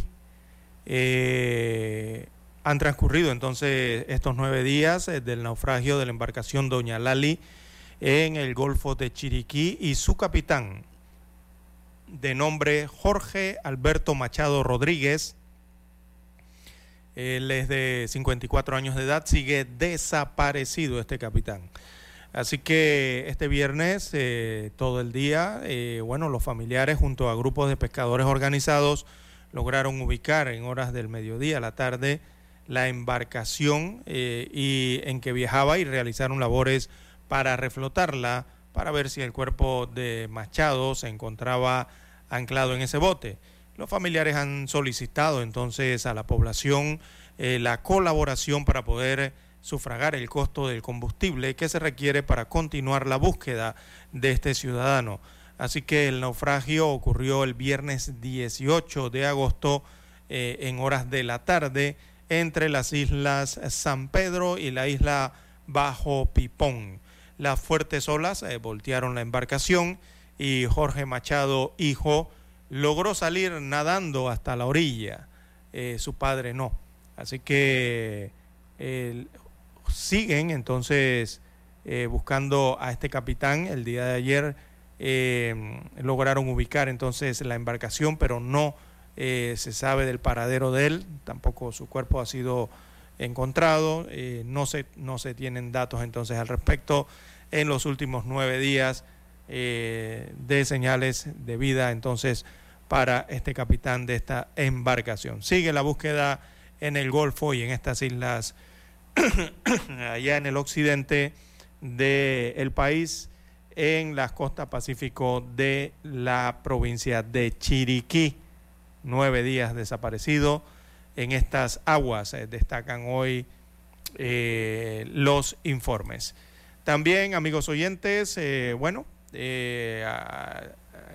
hay que tener atención entonces allá en la provincia de Panamá Oeste, a los amigos oyentes en Panamá Oeste, ya que se anuncian trabajos de mantenimiento en la potabilizadora Jaime Díaz Quintero, esta es la del trapichito, ¿no? De la chorrera, y estos trabajos se realizarán el lunes 28 de agosto. Porque les estamos brindando la información eh, con este nivel de atención. Eh, bueno, así es, la eh, atención entonces a los residentes de los corregimientos de Guadalupe, El Coco, Playa Leona, también Puerto Caimito en el distrito de La Chorrera y también a su vez los habitantes del corregimiento de Juan de Móstenes Arosemena, y Vista Alegre, esto para el distrito de Arraiján, eh, para que vayan preparándose ¿no? y, adopten las medidas preventivas del caso para el inicio de la próxima semana, porque lo más probable, eh, es más, lo más seguro, es que se verán afectados en el suministro eh, con la baja presión o con la falta de agua potable en esos puntos. Así que pasamos a detallar la información, aquí está del IDAN eh, ya que por trabajos de mantenimiento eh, preventivo, el próximo lunes 28 de agosto, la planta potabilizadora Jaime Díaz Quintero estará fuera de operaciones.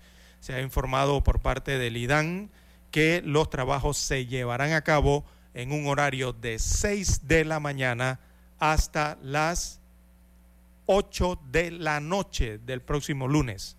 Eh, por eso el grado de atención. O sea que esto va a arrancar al alba, 6 de la mañana los trabajos, y se prevén que estos trabajos culminen a las 8 de la noche de ese día. O sea que estarían con baja presión y en algunos lugares hasta sin agua eh, la mañana, la tarde y el inicio de la noche del próximo lunes allá entre La Chorrera y también parte del distrito de Arraiján. Así que de acuerdo a la entidad, los trabajos consisten en el cambio de válvulas del cuarto de bombeo de agua tratada, en el sistema de retiro de, retrolavado, eh, también en el mantenimiento del tanque de 400 mil galones y otras actividades de acondicionamiento eléctrico del centro de motores en esa planta potabilizadora. El IDAN agrega que estos trabajos se realizarán con el objetivo de garantizar la calidad de agua potable y mejorar la producción de la planta y remodelar también el cuarto de agua tratada. Agrega el IDAN que se tomarán todas las medidas para disminuir las afectaciones por estas labores. Señalan que atenderán entonces los puntos sensitivos. Estos puntos sensitivos eh, son los hospitales, los centros de salud y los centros educativos del distrito de La Chorrera y de Arraiján. Recordemos que esto va a pasar el lunes, ¿ah? eh, que serán entonces abastecidos o abastecidos a través de camiones cisternas, según destaca esta institución. La recomendación que le hacen para el próximo lunes eh, a los residentes de estas áreas de Panamá Oeste es tomar todas las medidas, por supuesto, necesarias para disminuir lo que serían las afectaciones por ese mantenimiento mientras se recupere el sistema, que eso regularmente le toma varios minutos, ¿no? Una vez concluidos los trabajos. Así que bueno, amigos oyentes, allá en las áreas abastecidas por la potabilizadora de Trapichito, en Panamá Oeste, entre La Chorrera y Arraiján. Eh, bueno, será otro día difícil eh, para la gente allá en el centro este de la provincia, de la décima provincia. Eh, recordemos que entre ellos muchos ¿no? de los ciudadanos que se levantan muy temprano en la madrugada, gente que se levanta a las 3 de la mañana a alistarse, a dejar lista a la familia, después a luchar entonces por un autobús del transporte público y otros a soportar el tranque pesado, ¿no? vehicular que se registra allí todas las mañanas para venir a trabajar a la ciudad de Panamá. Eh, esas penurias que sufren igualmente al caer la tarde nuevamente hasta la entrada a la noche cuando retoman, retornan a sus comunidades. Y eh, bueno, luego de pasar un día así, imagínese usted, quizás deberán enfrentar entonces esta situación eh, con la posible falta de agua potable este lunes al llegar a sus hogares. No la tiene muy fácil la gente allá en Panamá Oeste. Ojalá el IDAN eh, logre realizar esos trabajos en tiempo récord, ¿no? que es lo que siempre se pide, y terminen eh, temprano o más temprano entonces esos trabajos para que la gente tenga su agua para sus actividades cuando regresan a casa, principalmente después de 7, 8, 9, 10 de la noche que va llegando muchas personas a sus residencias eh, allá en el sector de Panamá Oeste. Bien, las 7.15 minutos de la mañana, ya lo saben los amigos en esta área. El lunes eh, habrán mantenimiento en la potabilizadora del Trapichito. Ahí en Achorrera ese mantenimiento será de 6 de la mañana hasta 8 de la noche de este lunes 28 de agosto. Así que a tomar las medidas de preventivas ante este caso. Bien, 7.15 minutos, hacemos la pausa y retornamos. Noticiero Omega Estéreo. Desde los estudios de Omega Estéreo, establecemos contacto vía satélite con la voz de América. Desde Washington, presentamos el reportaje internacional.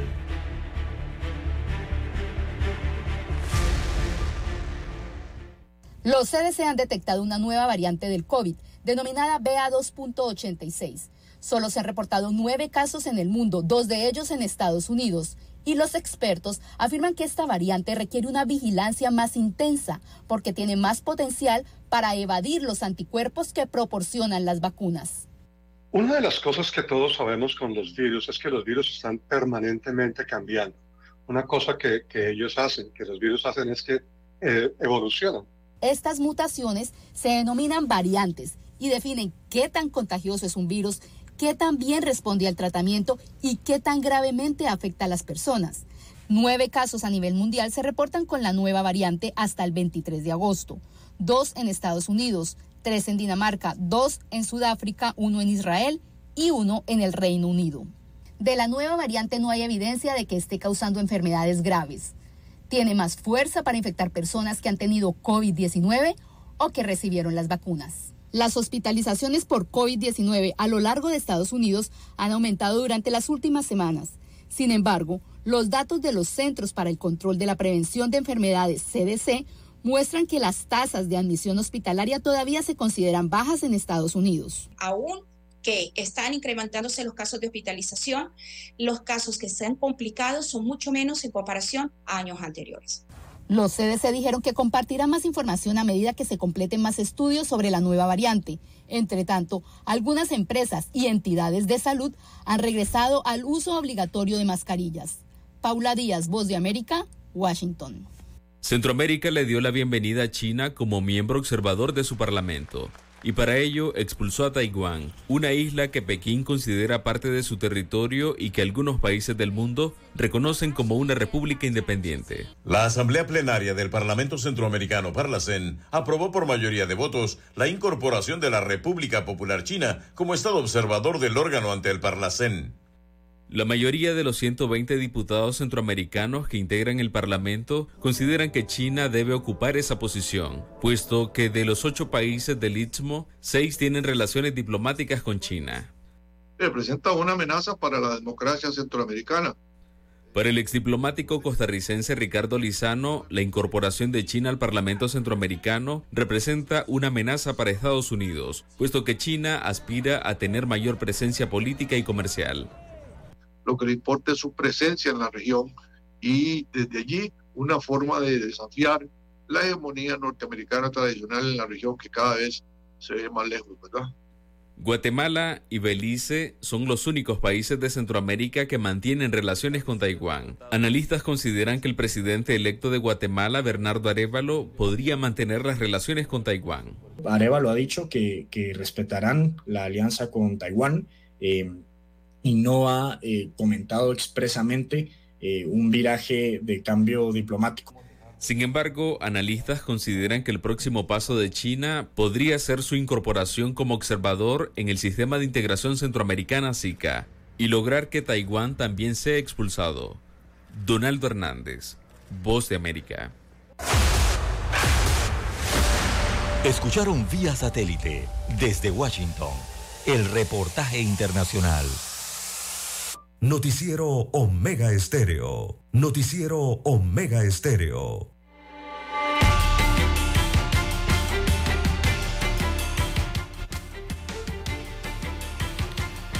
Bien, amigos oyentes, en más informaciones eh, para la mañana de hoy. Bueno, eh, en notas de tecnología, eh, vamos a ver rápidamente aquí en Ciencia y Tecnología. Eh, destacan que ya Panamá tiene sus representantes para la Olimpiada Mundial de Robótica. Esta es la Olimpiada Mundial en donde van a participar, recordemos este año que se realiza esta Olimpiada, eh, habrá una participación de 90 países eh, del globo que participarán en esa Olimpiada Mundial de la Robótica que tendrá como sede aquí, Panamá esa Olimpiada va a ser del 7 al 9 de noviembre próximo en el Centro de Convenciones eh, de Amador. Y tendrá la participación entonces de 90 países a nivel mundial eh, que estarán eh, en esta actividad educativa importante aquí en nuestro país el próximo noviembre, la segunda semana de noviembre. Pero Panamá, bueno, ya anunció quiénes serán los equipos que estarán en esta Olimpiada Mundial de la Robótica. Y esto eh, tras competir días consecutivos, eh, ya los organizadores aquí a nivel de Panamá definieron los ganadores de las diferentes categorías entre 213 equipos que participaron a nivel nacional, las provincias, las comarcas. Eh, se formaron 213 equipos que estuvieron integrados por 598 estudiantes 53 eh, de 53 colegios oficiales, de 45 colegios particulares y también 16 eh, agrupaciones independientes, eh, según informan las autoridades educativas del país. Así que tanto públicos como privadas, escuelas participaron en esto a lo largo de estos meses para poder seleccionar a estos equipos. Estos equipos, bueno, es larga la lista de, los equipos y las menciones robóticas que se hacen, pero son equipos que están formados entre equipos para 8 a 12 años de edad, de 11 a 15 años, de 14 a 19 años de edad van otro grupo de equipos, 8 eh, a 12 años, de 11 a 15 y así sucesivamente, ¿no? De 14 a 19 años de edad y dependiendo de las categorías, ¿no? De, deportes robóticos, futuros innovaciones, eh, las misiones robóticas, bueno, diferentes eh, equipos que habrán para esta Olimpiada, los equipos nacionales de Panamá. hay varias menciones y lo importante entonces de esta versión nacional de la Olimpiada es que está promoviendo eh, la educación en este sentido que es importante, la robótica y la tecnología, eh, que también son referentes en la educación a nivel mundial y que realmente se requieren. Eh, leí rápidamente aquí los nombres de los estudiantes y de los colegios que lograron ganar y obtuvieron su, su, su, derecho ¿no? de estar en esta Olimpiada Mundial de Robótica y eh, hay trabajo que hacer. A pesar de que se ha adelantado eh, con esto eh, del, ímpetu, ¿no? estos inicios en estas lides educativas, hay que brindar más cursos de robótica educativa en Panamá. y lo digo, sobre todo estos cursos de robótica en los colegios públicos del país, en el ala pública. Hay que mejorar en ese sentido. Y lo digo porque observo que todos los grupos finalistas que van a esta Olimpiada Mundial de Robótica pertenecen o son estudiantes o son equipos que pertenecen a colegios privados, pertenecen a colegios particulares del país. No hay un solo equipo de colegio público que nos vaya a representar en esa Olimpiada Mundial sí participaron en las nacionales, o sea, en cada provincia, en todos los eventos que se realizaron a nivel nacional, pero no lograron clasificar. Entonces, eh, allí eh, hay que hacer, eh, hay que hacer un trabajo. Muchos de estos estudiantes de colegios públicos hicieron el intento, pero no lo lograron. Así que hay que hacer un trabajo importante allí, me parece, a través del Estado, el Ministerio de Educación, para mejorar en qué eh, no se pudo llegar al óptimo, a lo óptimo allí para que estuvieran en este campeonato mundial, en esta Olimpiada Mundial de la Robótica. Así que hay que prestar atención, señores directores de los colegios públicos, ¿ah? Eh, los padres de familia, eh, diría yo que los tutores también que llevan a estos grupos.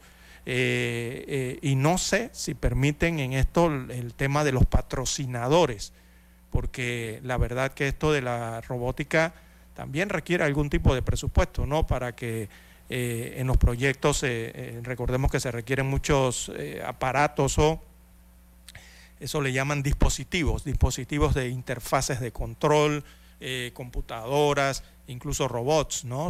y otros dispositivos digitales o electrónicos para desarrollar los proyectos.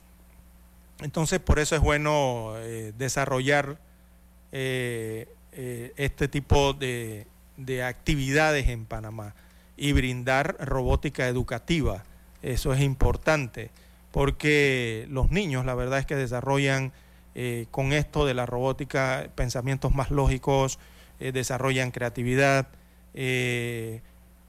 por esto de la robótica los ayuda también a, a, construir, a hacer cosas con las manos, a construir eh, eh, y mentalmente a realizar mucho cálculo matemático.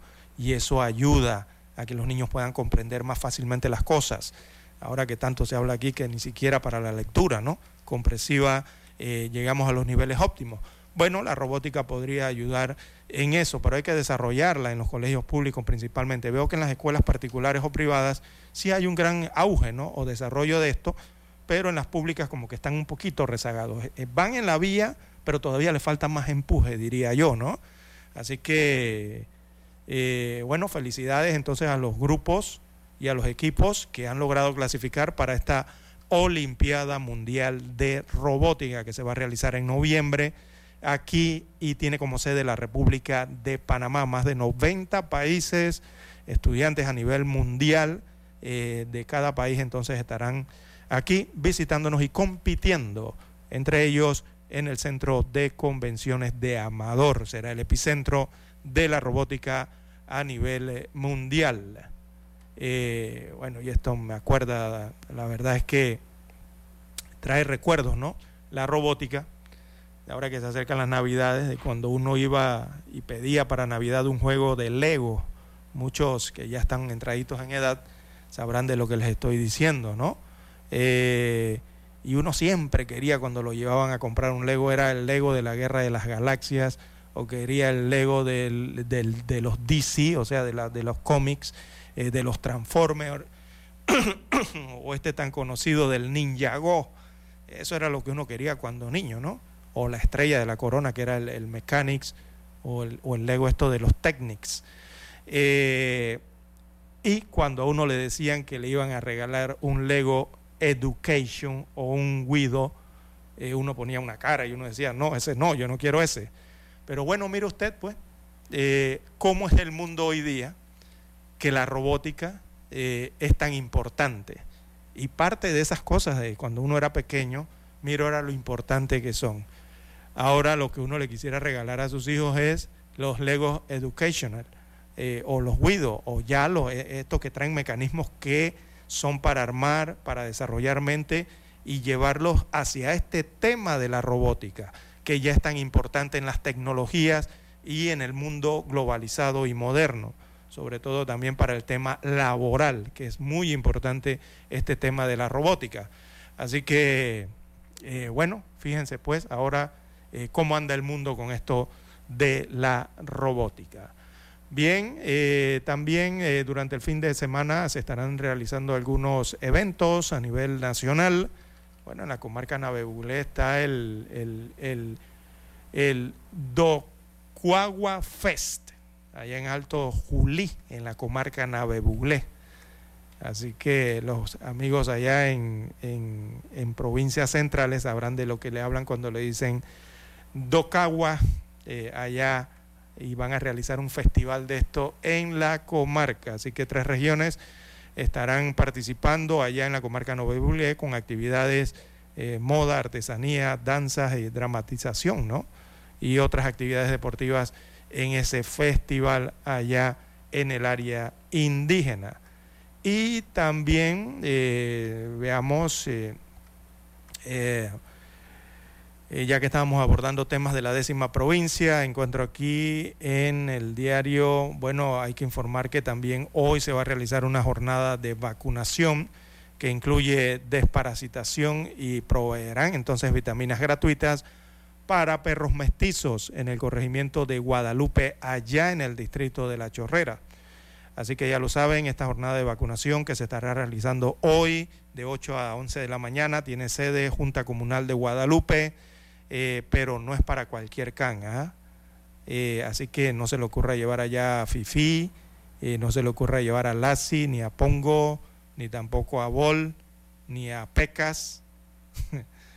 se ríen algunos, ¿no? Tampoco a Lug y a Laila, porque es solo para atender a perros mestizos y hacen la aclaración, por eso me llamó la atención la nota allá en Guadalupe de la Chorrera es para atender a mestizos. Recordemos que estos son los también conocidos como criollos, los perros criollos, ¿no? Acá en Panamá. Eh, y si lo prefiere, bueno, busque el diccionario de jergas, son los conocidos Tainaker, en buen panameño, que también se usa allá en el West, en la tierra allá de la chorrera, son los perros tinaqueros, como le señalan algunos. Así que, amigo oyente, perros sin raza. Eso es lo que va a estar ocurriendo con esta vacunación en Guadalupe, en La Chorrera. Así que es que los firulais también tienen derecho, ¿no? Eh, hay que darles un chance para que anden bien vacunados, también bien desparasitados. Recordemos que es, importante actuar de esa forma eh, preventiva y curativa también con los animales para evitar que se den transmisiones eh, de parásitos. así que, bueno, los perros de raza no podrán participar en esta ocasión allá en Guadalupe de la Chorrera, serán solamente los perros mestizos y los perros o criollos, como se les conoce. Así que bien, con esta nota de los Free Lights, bueno, tenemos que despedir el noticiero Omega Estéreo para la mañana de hoy. Ya tenemos las 7.30 minutos de la mañana en todo el territorio nacional. En el control maestro nos acompañó Roberto Antonio Díaz, acá en el estudio 1 de Noticias.